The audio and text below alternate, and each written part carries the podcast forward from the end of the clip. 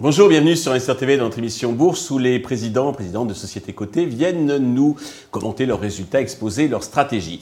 Aujourd'hui, pour la première fois sur Investor TV, c'est euh, Marie-Véronique Lacaze, la présidente de Whitby que nous recevons. Marie-Véronique, bonjour. Bonjour. Eh bien, commençons, si vous voulez bien, par la présentation de votre entreprise Whitby. Euh, Whitby développe des technologies de monitoring pour les services vidéo des opérateurs et des broadcasters. Mhm. Donc notre produit est à base de hardware et de software. D'accord. Voilà. Et ça va permettre de- d'aider nos clients, Mhm. broadcasters et opérateurs, à qualifier les services délivrés aux, aux clients finaux. D'accord. Alors, quels sont alors donc vous travaillez sur le, comment dirais-je à travers le monde hein, puisque je crois que vous avez un- vous partez de Singapour jusqu'à San Francisco si Oui. j'ai bien lu le- votre dossier. Euh, quelles sont vos spécificités, vos, ant- vos avantages, vos atouts qui vous démarquent, vous distinguent des autres acteurs du, du marché? Car je pense que vous n'êtes pas la seule.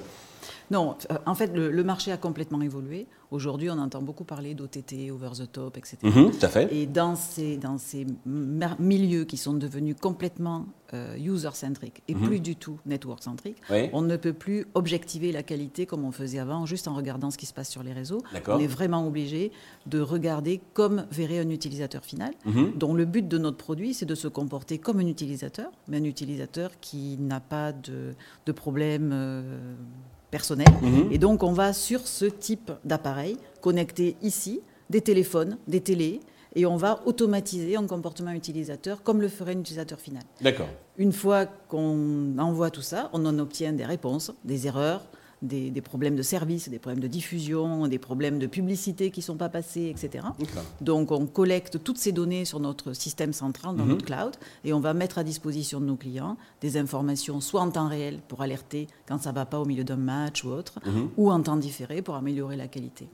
L'avantage de nos produits, c'est qu'on va vraiment voir la vidéo comme la voit un utilisateur. Donc euh, il n'y a, pas de- a pas de DRM, il n'y a pas de scrambler comme on avait à l'époque sur Canal+. Mhm. On voit vraiment la vidéo et ça c'est une vraie spécificité parce qu'avec tous les autres produits euh, qui, qui objectivent la qualité sur les réseaux ou autres, on, on ne décode pas la vidéo donc on ne la voit pas.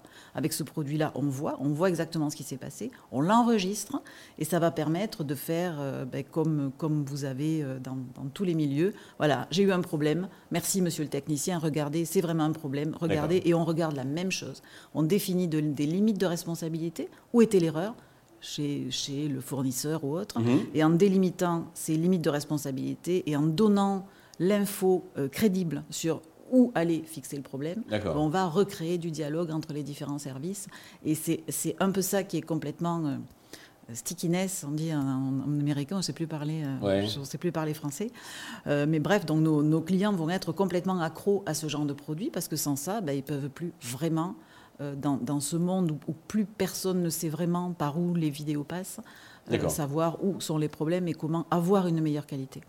Et ça permet, ça permet quand on a une mauvaise qualité, évidemment, on perd des clients. Mhm. Mais euh, donc c'est très difficile de fixer un ROI là-dessus. Et puis surtout, on ne sait pas d'où vient le, le défaut, sait pas hein, d'où ça, vient- alors que vous, ça permet d'identifier. Bien sûr. Mhm. L'important, c'est de fixer le plus vite possible. En Ok. gagnant du temps, on gagne de l'argent et on gagne de la c'est un outil notoriété. précieux pour, euh, pour vos clients. Donc, qui sont les diffuseurs, hein, si on peut rendre tous ceux qui Tous les opérateurs télécoms au niveau mondial D'accord. et tous les broadcasters, les diffuseurs de contenu en, en français. Ok, parfait. Alors, côté financier, donc, vous venez de publier vos résultats semestriels. Mhm. Donc, euh, pour positif, le chiffre d'affaires, la marge sont en progression. Par contre, l'EBITDA est en recul dû à des augmentations de charges externes et de frais de personnel. Euh, pour quelles raisons C'est structurel chez Whitby. Tous les premiers trimestres sont en général pas très bons. Parce qu'on a, euh, chez nos clients, quand on travaille dans ces domaines, on a toujours des investissements qui se font énormément en fin d'année. Oui. Donc euh, les gros investissements se font en fin d'année. Ils déploient ce qu'ils ont acheté en fin d'année sur le début de l'année suivante. Et nous, on a à peu près le même cycle, c'est-à-dire qu'on va finir notre année un peu sur les chapeaux de roue avec Ouais. les équipes, etc. Et puis à partir de début janvier, comme l'année dernière, on avait fait un super chiffre, donc on s'est posé. C'est l'opposé dit, voilà, symétrique, d'accord. ah oui, qu'est-ce qu'on peut améliorer Qu'est-ce qu'il faut qu'on amé- qu'on- qu'on arrête de faire Et qu'est-ce Mhm. qu'il faut par contre accélérer Et donc, on a euh, restructuré un peu nos équipes opérations pour les rendre plus dynamiques et pour, euh, surtout pour mieux accompagner sur la partie cloud. Et on a développé les services commerciaux, parce qu'aujourd'hui, on, a, on, a, on court le monde avec 180 personnes. Parce que vous êtes en conquête. Après, il faut effectivement. Euh, bien sûr, on est, en conquête. oui, de toute manière, on est toujours en conquête sur nos marchés. D'accord. On suit les évolutions technologiques comme vous suivez euh, les mises à jour de votre téléphone portable ou mhm. autre. Donc euh, voilà il faut qu'on soit toujours à la pointe. de conquête de nouveaux clients, de nouveaux diffuseurs et. Euh, nouveaux clients, nouveaux marchés. Euh, là, on a dernièrement sorti une offre pour superviser tout ce qui est publicité. Donc, publicité sur ce qu'on appelle les fast channels. Et les fast channels, c'est euh, tous ces contenus que. D'accord. Et donc, les... commerciaux vont proposer ces nouveaux services donc, aux nouveaux clients ou aux clients fidèles donc, que vous avez déjà.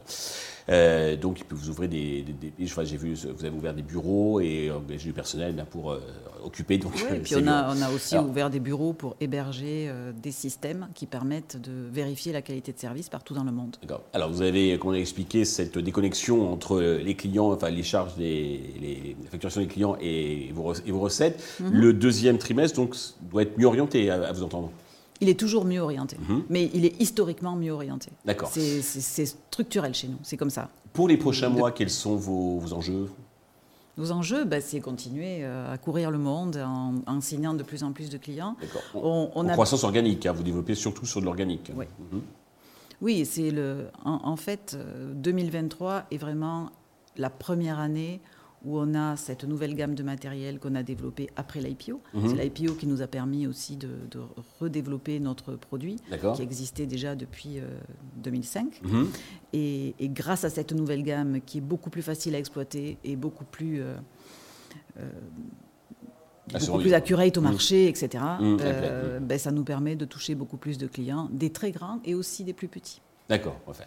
Euh, alors, côté boursier, donc euh, le marché n'a pas forcément bien apprécié ses résultats. Euh, c'est des choses qui arrivent. Hein. Est-ce que vous avez un message particulier à destination de tous les actionnaires, investisseurs qui nous regardent?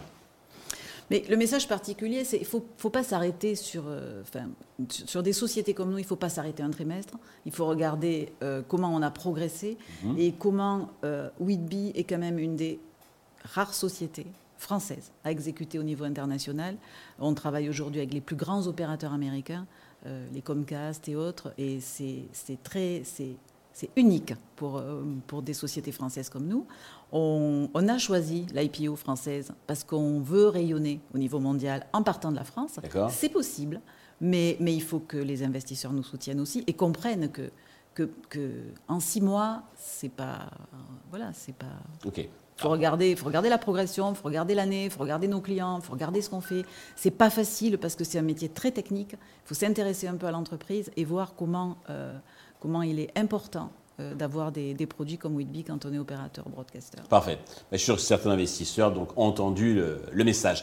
Prochain rendez-vous, c'est le chiffre d'affaires euh, en janvier, j'imagine? 23 janvier. Ok, bah, j'espère que vous regardez sur Investir TV pour, vous en parler. Pas de souci. Merci Marc-Véronique. Merci à vous. Merci à tous euh, de nous avoir suivis. Je vous donne rendez-vous très vite sur Investir TV avec un nouveau président de Société Côté.